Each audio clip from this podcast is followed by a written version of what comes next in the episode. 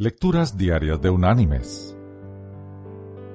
La lectura de hoy es tomada del libro del profeta Isaías.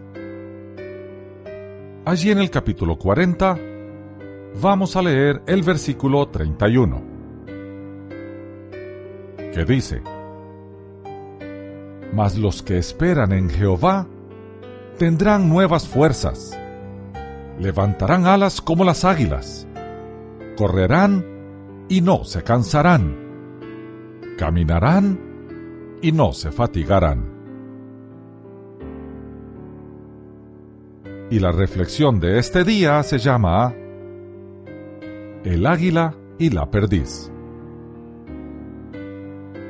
Un indio norteamericano relata la anécdota de un guerrero que encontró un huevo de águila y lo colocó en el nido de una perdiz. El aguilucho salió del cascarón, junto con los demás polluelos, y creció al lado de ellos. Durante su vida, el aguilucho, trasplantado, pensando que era una perdiz, hizo todo cuanto hacen las perdices. Escarbaba en el suelo en busca de semillas e insectos para comer. Cloqueaba como las perdices volaba a pocos pies del suelo en breves aleteos, con gran agitación de plumas, porque, al fin y al cabo, así era como debían volar las perdices. Pasaron los años y el aguilucho se convirtió en un águila muy vieja, que seguía considerándose una perdiz. Cierto día, observaba una magnífica ave que volaba sobre ella a gran altura en un cielo sin nubes. Se sostenía con gracia y majestuosidad en las fuertes corrientes y surcaba los aires con apenas batir sus fuertes y doradas alas. ¡Qué ave tan hermosa! le dijo el águila vieja a su vecina. ¿Quién es?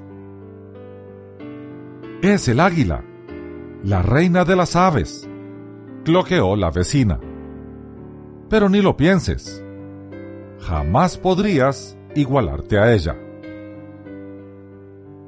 El águila trasplantada no volvió a pensarlo más y murió creyendo que era una perdiz.